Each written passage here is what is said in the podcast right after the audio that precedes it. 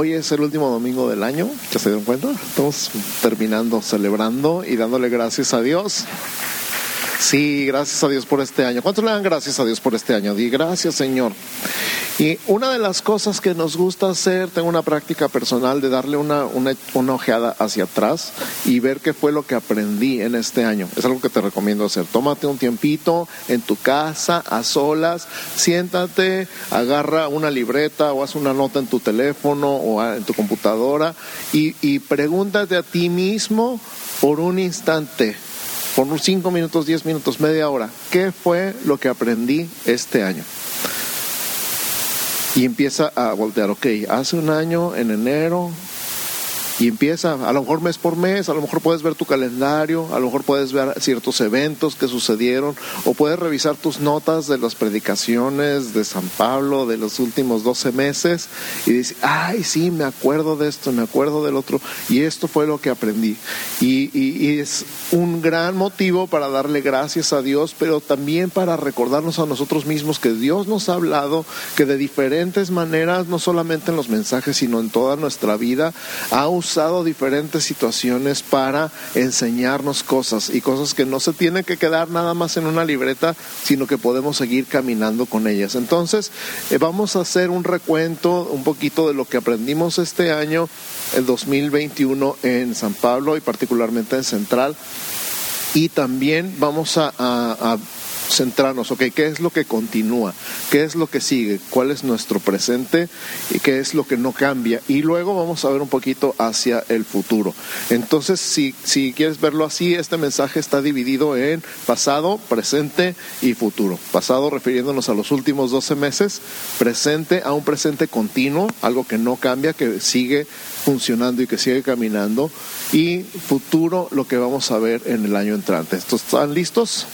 Vamos a ver un repaso breve de los últimos 12 meses en San Pablo.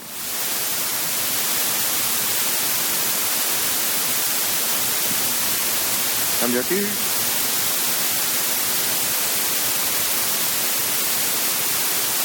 Declaramos el 2021 como el año del ensanchamiento, ¿se acuerdan? Ya tiene un año eso, wow.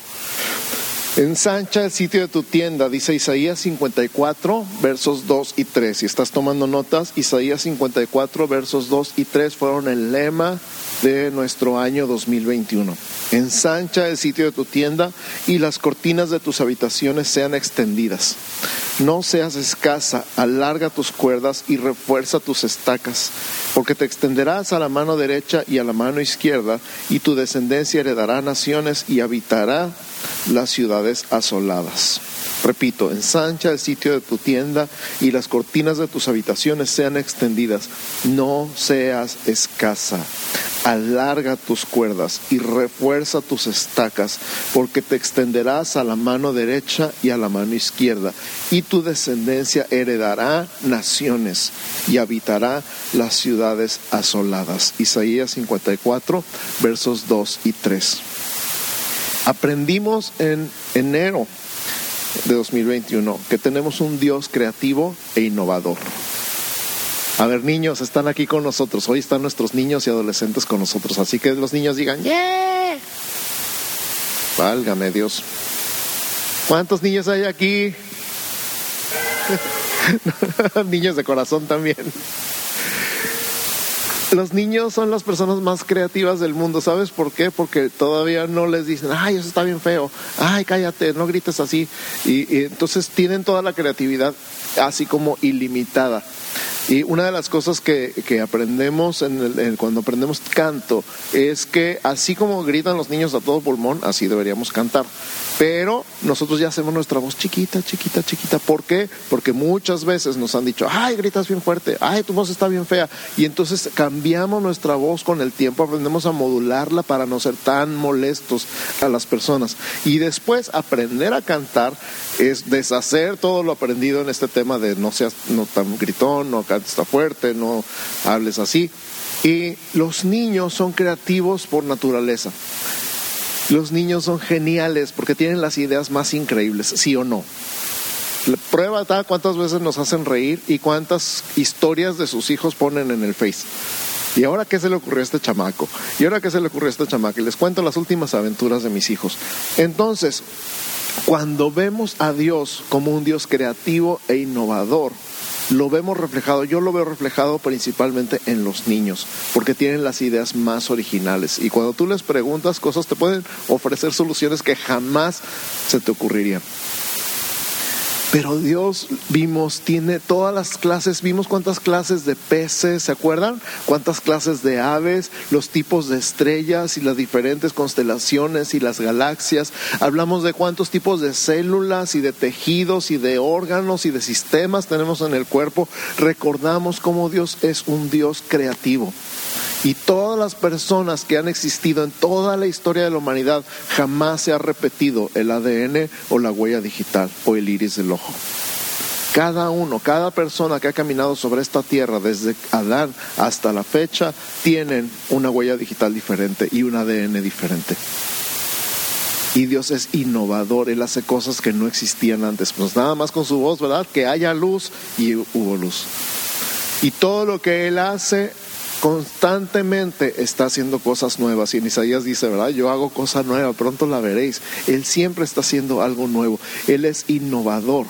Y cuando nosotros trabajamos en soluciones de problemas en diferentes organizaciones, en nuestro trabajo o en nuestra casa, siempre podemos acudir a un Dios que es innovador que siempre nos va a dar una solución sobrenatural. Me encanta esta combinación de palabras, soluciones sobrenaturales. Cuando nosotros oramos y le pedimos a Él una solución, nos va a dar una solución sobrenatural, porque Él es creativo y Él es innovador. Y nosotros quebrándonos la cabeza pensando cómo le vamos a hacer, cuando lo que debemos hacer siempre es voltear hacia arriba y decir, Dios, ya quiero ver qué vas a hacer con esto. Ya quiero ver qué vas a hacer con este problema, porque tú te vas a glorificar en este problema, lo vas a resolver sobrenaturalmente y ya me anda por ver qué vas a hacer con esta situación.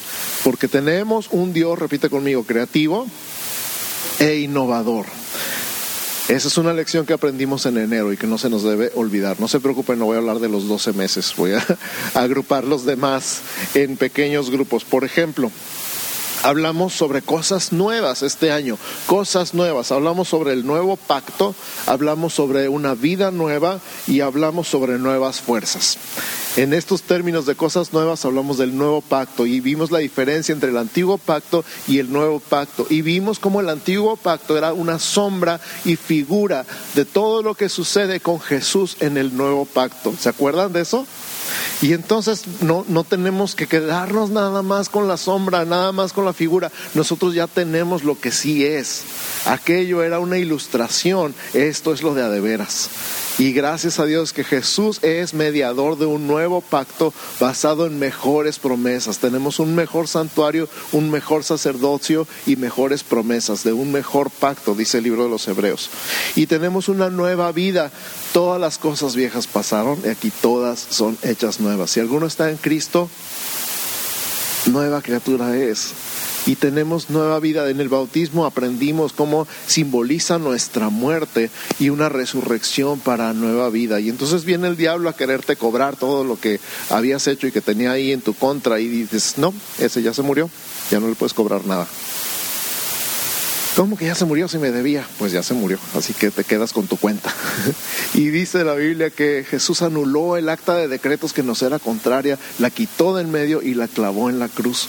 Así que para ti y para mí estamos completamente libres para vivir una nueva vida para Jesús. No estamos atados a nuestro pasado, no estamos atados al pasado de nuestra familia, no estamos pasado, atados a las maldiciones generacionales, no hay nada que nos pueda atar. Tú y yo estamos libres para vivir una nueva vida para Jesús.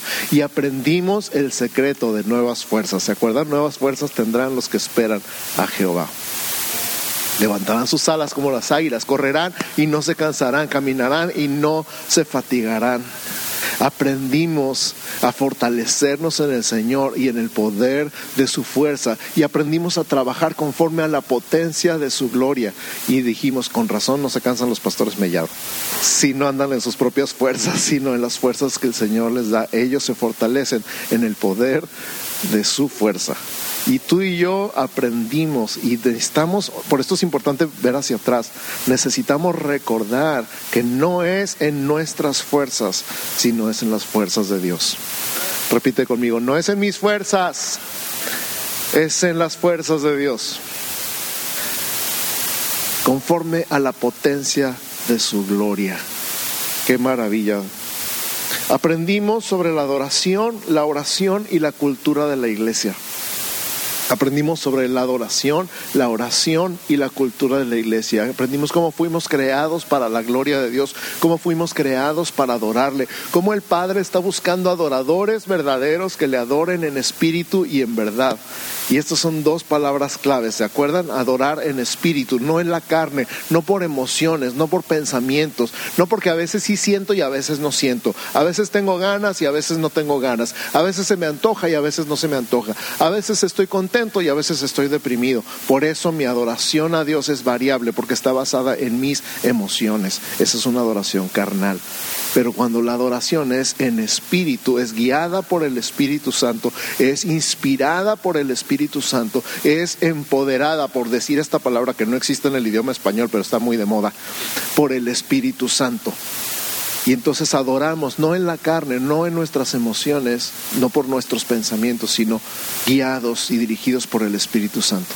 Y en verdad, la adoración en verdad, porque Jesucristo es la verdad, porque su palabra es verdad y porque no somos hipócritas, sino de todo corazón adoramos al que dio su vida por nosotros, al que derramó toda su sangre por amor a nosotros. Nosotros le adoramos. Aprendimos a orar no como esclavos, sino como hijos. Aprendimos a hablarle a Dios, a dirigirnos a Él no como esclavos suplicando un favor, sino como hijos que tienen derecho y herederos y que pueden pedir. Y les decía yo que nuestros hijos cuando entran a la casa y abren el refrigerador y lo saquean y sacan todo lo que hay ahí. ¿Por qué? Porque tienen el derecho, porque son mis hijos, porque esa es su casa y ese es su refrigerador y todo lo que hay adentro es de ellos. Y ellos no dicen, oh, excelentísimo Padre, sería posible que en tu gran amor y misericordia me dieras una rebanada, nada más una rebanada de jamón y dos pedazos de pan. Pero nosotros le hablamos así a Dios de repente, ¿verdad? Ay, ¿por qué no has querido bendecirme? Óyeme. Si la Biblia dice que ya nos bendijo con toda bendición espiritual en los lugares celestiales en Cristo, entonces aprendemos a orar no como esclavos, sino como hijos. Una posición, una relación. Y luego usar la autoridad que Él nos ha dado en el nombre de Jesús, porque Él dijo hasta ahorita, nada habéis pedido en mi nombre, pedid en mi nombre para que vuestro gozo sea completo. Y aprendimos sobre la cultura de la iglesia. Tenemos una cultura, tenemos una razón, tenemos un lenguaje, tenemos una forma de hablar, de pensar y de comportarnos diferente a la del mundo. No tenemos la cultura del mundo, tenemos la cultura del reino. Amén. Y luego aprendimos a fortalecer el fundamento, el territorio y la familia. Fortalecimos el fundamento, fortalecimos el territorio y fortalecimos la familia. El fundamento no cambia, el fundamento permanece. El fundamento son lo firme, la roca firme sobre la cual está fundada nuestra vida, nuestro matrimonio, nuestra familia y nuestra iglesia también. El fundamento es Jesús y no hay otro fundamento. Jesús y lo que Él hizo por nosotros. Por eso nunca cambia, porque no depende de nosotros. Nuestro territorio, lo que tenemos, el lugar de influencia donde ya estamos, donde Dios ya nos puso y cómo se ensancha precisamente en el año de ensanchamiento. Para ensanchar tu territorio necesitas extender el fundamento. Así como un árbol extiende las raíces más lejos para echar sus ramas más grandes. Y como un edificio que vas a hacer una ampliación, necesitas empezar por los cimientos extendemos el fundamento para extender el territorio. Amén.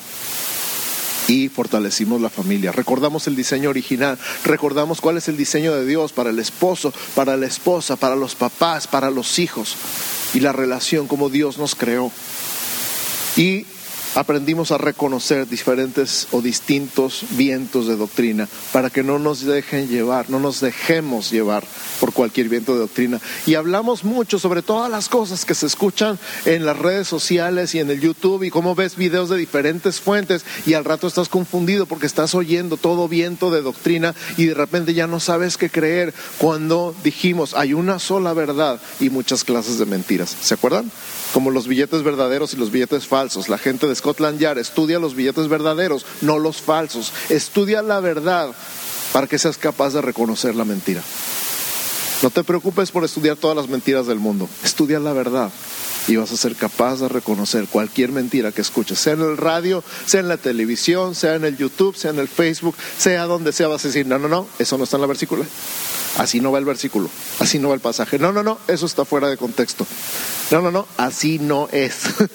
y no necesitas ponerte ahí en el Face a debatir con toda la gente, simplemente es para que tú no te dejes llevar.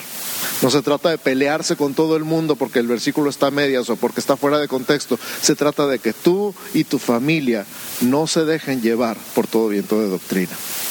Estas son algunas de las grandes lecciones que aprendimos en el 2021. ¿Por qué no le damos gracias a Dios por las lecciones aprendidas? Dile gracias, gracias Señor por las lecciones que nos enseñaste. ¿Cuántas cosas aprendimos este año? Y vamos a ver el presente entonces, nuestro presente continuo. ¿Sabes cuál es presente continuo? Cuando algo pasa y sigue pasando, continúa. No nada más es yo corro, sino yo estoy corriendo y sigo corriendo y seguiré corriendo. ¿Qué continúa en San Pablo? continúa la misma visión. Tenemos una misma visión y esa no cambia. Ser una comunidad de creyentes que funciona bíblicamente, di conmigo bíblicamente, para que los propósitos redentores de Cristo se lleven a cabo en el mundo. Y de esta, de esta frase la palabra clave es comunidad. Di conmigo comunidad. Si no recuerdas nada porque te cuesta mucho trabajo aprenderte esta frase completa, recuerda esta palabra, comunidad. Di conmigo, comunidad. En Hechos 2.42 dice así, y perseveraban en la doctrina de los apóstoles, en la comunión unos con otros, en el partimiento del pan y en las oraciones. Y esta palabra comunión es coinonía, que traducimos como comunidad en nuestra visión. Y decíamos que coinonía es una palabra muy rica, tiene que ver con comunión, tiene que ver con comunidad, tiene que ver con participación, con asociación, con colaboración, con aportación, con contribución, con distribución. En pocas palabras, todos cooperamos todos aportamos y todos recibimos el beneficio. Todos somos bendecidos por todos. Qué maravilloso es ser comunidad, qué increíble es ser la iglesia cuando la iglesia funciona como Cristo la diseñó. Y nuestra misión no cambia, nuestra misión es continua, es presente continuo, transformar a personas no comprometidas con Cristo en seguidores totalmente consagrados a Él, hasta que sean capaces de facilitar a su vez esa transformación en otros. Y esta palabra clave, si no recuerdas todo este enunciado, recuerda esta palabra, transformación. Di conmigo, transformación. Transformación. ¿Qué hacemos aquí? Transformación. Dios está en el negocio de cambiar vidas y nosotros estamos colaborando con Él. Mateo 28, 18 al 20 dice, Jesús se acercó y les habló diciendo, Toda potestad me es dada en el cielo y en la tierra. Por tanto, ir y hacer discípulos a todas las naciones, bautizándolos en el nombre del Padre y del Hijo y del Espíritu Santo, y enseñándoles que guarden todas las cosas que os he mandado. Y he aquí yo estoy con vosotros todos los días hasta el fin del mundo. Amén. Discípulos, no nada más hablar, no nada más lanzar indirectas en el Face discípulos, a ser discípulos. Estamos llamados tú y yo, cada uno de nosotros, no nada más el pastor titular, no nada más el pastor asociado, no nada más el staff. Tú tienes un llamado, un propósito y es hacer discípulos. No discípulos tuyos, discípulos de Jesús. ¿Cómo los hacemos? Dice dos palabras importantes, bautizándolos y enseñándoles. Bautizar y enseñar hasta que dejan de seguirte a ti porque tú eres lo más cercano a Jesús que pueden ver y empiezan a seguir a Jesús. Cuando caminan ya solitos detrás de Jesús y no detrás de ti. has hecho un discípulo. Y entonces ellos empiezan a ser discípulos a su vez, discípulos que hagan discípulos. Por eso nuestro lema en la Iglesia Evangélica de San Pablo es comunidad y transformación. Di conmigo comunidad y transformación. ¿De qué se trata San Pablo? Comunidad y transformación. Fácil. ¿De qué se trata San Pablo? Comunidad y transformación. Y otra vez, ¿de qué se trata San Pablo? Así es, eso es presente continuo, eso no cambia, eso sigue adelante, tal cual. Tenemos nuestras cinco Cs. ¿Quién sabe las cinco Cs de memoria y en orden? Levante la mano. Ay, como tres manos, Dios mío de mi vida. Ay, sí, ya le soplaron, mira. Cree, crece, conéctate, colabora y comparte. Son cinco palabras, no son tan difíciles. ¿Te acuerdas cuando te aprendiste los colores? Cuando estabas en el kinder y decías naranja al morado. Nosotros jugábamos con nuestros hijos con los M&M's que tienen muchos colores. ¿Y qué color es este? Y nomás decían el primero que se les ocurría. No, ese no es, es café. No, es rojo. Hasta que poquito a poquito empezaron a distinguir los colores y a decir a cada color su nombre. Y además, las notas musicales son siete. Estas palabras nada más son cinco. Si puedes, cree, crece, conéctate, colabora y comparte. Eso no cambia. Estas son cinco etapas, son cinco características de un miembro participante de San Pablo. A mí me gusta verlo como cinco escalones de una escalera o como cinco pisos de un pastel. Primero empiezas por creer. Cuando llegas aquí, escuchas la palabra de Dios, recibes la palabra de Dios y tú decides en algún momento que tú crees la palabra de Dios. Y entonces aceptas la salvación, el mensaje de Cristo, el Evangelio, lo aceptas en tu corazón y ya eres un creyente y te bautizas y empiezas a caminar, pero quieres más. Llega un momento donde el, mensaje del domingo ya no es suficiente, quieres aprender más, tienes hambre de más y entonces empiezas a crecer. Y en este crecer aprendes a orar, aprendes a leer tu Biblia, aprendes a adorar y te metes a lo que nosotros tenemos, escuela dominical. La escuela dominical es símbolo de crecer. Cuando tú quieres crecer, cuando tú decides empezar a crecer, te metes a escuela dominical. Y entonces ya que estás en la escuela dominical, estás creciendo más, dices, ay, pero es que falta tanto para el domingo, ¿te acuerdas? Cuando llegaste en ese momento en la iglesia, cuando dices, no hay otra cosa entre semana. Sí, sí hay otra cosa, se llaman grupos pequeños. Y los grupos pequeños tienen un propósito, conectarnos unos con otros. Todos nacimos con una necesidad de conexión. Y entonces, ¿dónde nos conectamos? Y aquí en el servicio son tanta gente, muchos de ustedes pueden llegar y salir sin que nadie se dé cuenta, pero necesitan conocer a más personas. Y no nada más conocer, sino conocer profundamente. Necesitamos conectarnos unos con otros, necesitamos un grupo de hogar. Necesitamos un grupo pequeño, un lugar donde puedan resolver nuestras dudas, un lugar donde podamos pedir oración, un lugar donde podamos celebrar juntos y también podamos llorar juntos. Y has sido maravilloso. ¿Para cuántos de ustedes ha sido una bendición un grupo? Levanten la mano. Fíjense. Los demás todavía se lo están perdiendo, todavía no saben lo que se pierde. Pero todos nacimos con esa necesidad de conexión. Y luego cuando estás ahí en el grupo y estás en la escuela dominical, de repente empiezas a ver que todo el mundo está trabajando en algo, haciendo algo. Cada quien ha puesto sus dones, sus talentos y sus habilidades en servir de alguna manera. Unos con los niños, otros en la cocina, otros dan la bienvenida aquí en la escalera, otros pasan y recogen la ofrenda, otros sirven la comunión, otros cantan aquí arriba, algunos dan las clases y predican y enseñan y otros sirven allá escondidos en la cabina de audio y de video. Y todos son necesarios, porque todos somos piezas importantes y engranes en este diseño fabuloso que Dios llamó la iglesia. Y entonces descubres que pues yo nada más sé pintar, te necesitamos. Pues yo nada más sé plomería y electricidad, te necesitamos. Pues yo nada más sé cuidar niños, te necesitamos. Pues yo nada más algo de carpintería, te necesitamos. Pues yo nada más sé cantar, te necesitamos. Cada uno tiene por lo menos un don, un talento, una habilidad que puede servir y a eso le llamamos colaborar.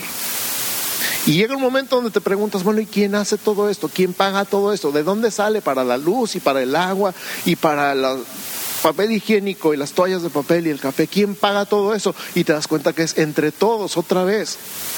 Porque las personas que llamamos a este lugar nuestra casa, hemos decidido invertir, bueno, realmente devolver al Señor el 10% de nuestros ingresos, porque creemos que Dios es el dueño de todo y que todo lo que tenemos viene de Dios.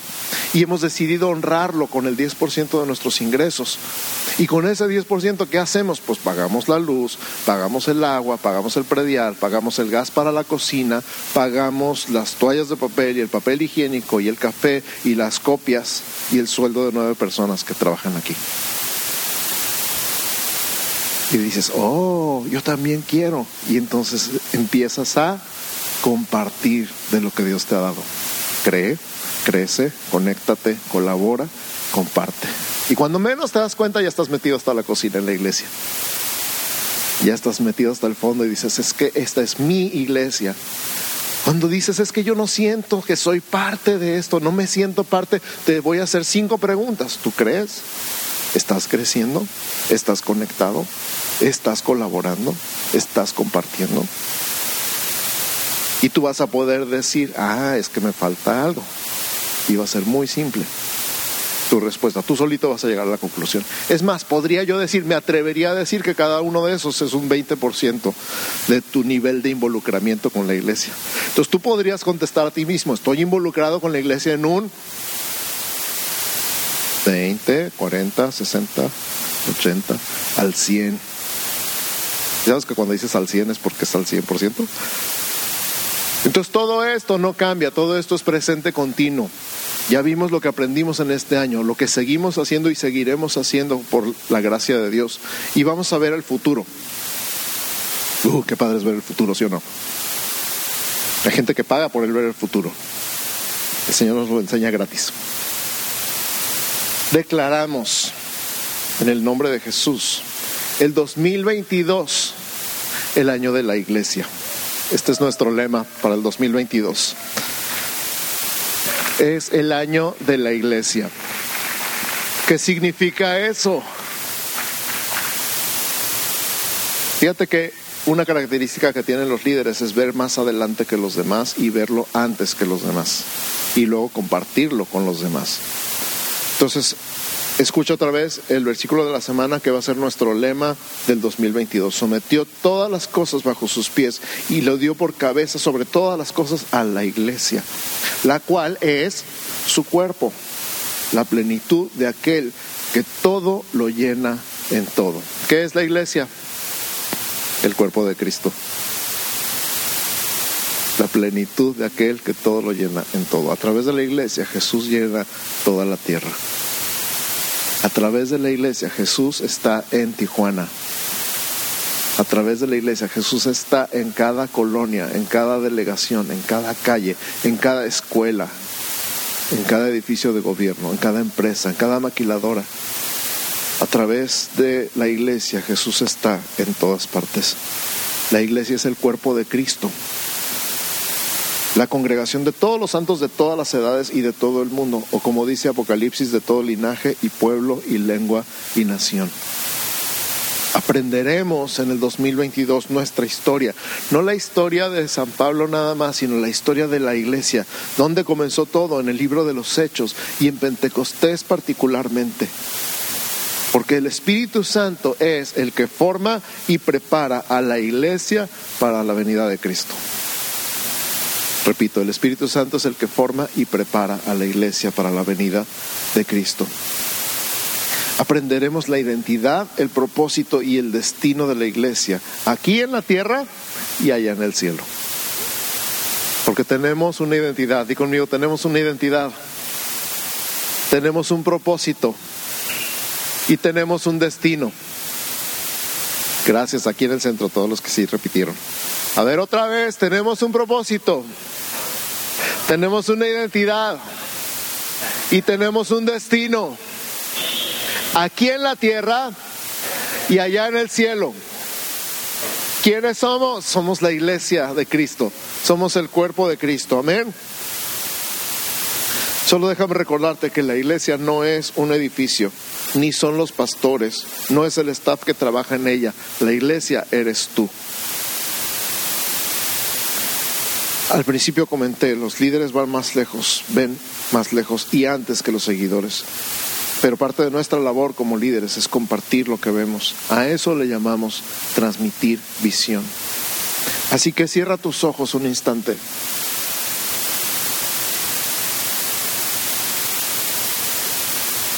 Y te invito a soñar, a imaginar conmigo.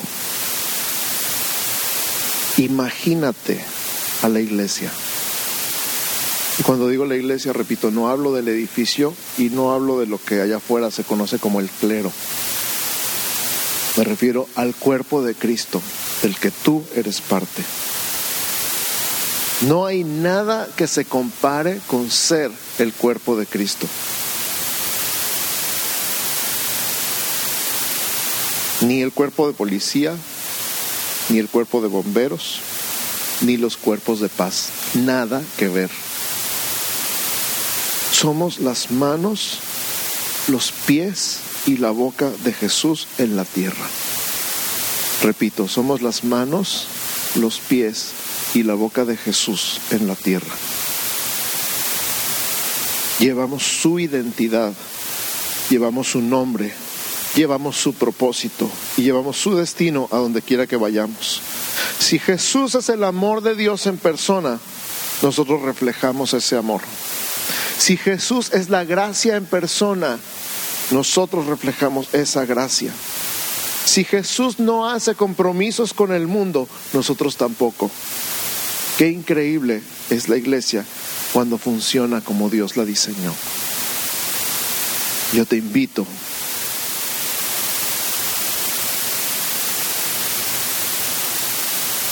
a que te veas a ti mismo como miembro del cuerpo de Cristo. Cada uno con un diseño diferente porque no todos son manos, no todos son pie, no todos son ojo y no todos son oreja. Pero tú eres, tú eres la iglesia, tú eres la parte del cuerpo. Tienes un lugar, tienes una identidad, tienes un propósito y tienes un destino compartido con nosotros.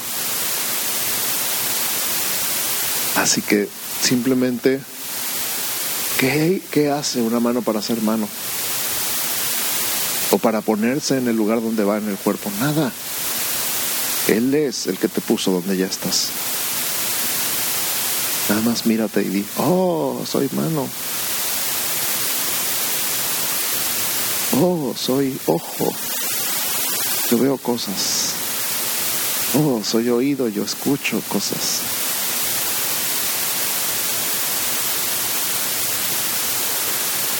Y pregúntate cuál es la función de ese miembro, de esa parte del cuerpo que tú eres. Y cree que Dios te va a mover y te va a usar como Él quiera, porque la mano no se mueve independientemente. La cabeza es la que manda en todo el cuerpo. Cuando alguien no tiene control de sus miembros es una enfermedad. Pero la cabeza que es Cristo es la que mueve a la iglesia para donde Él quiere.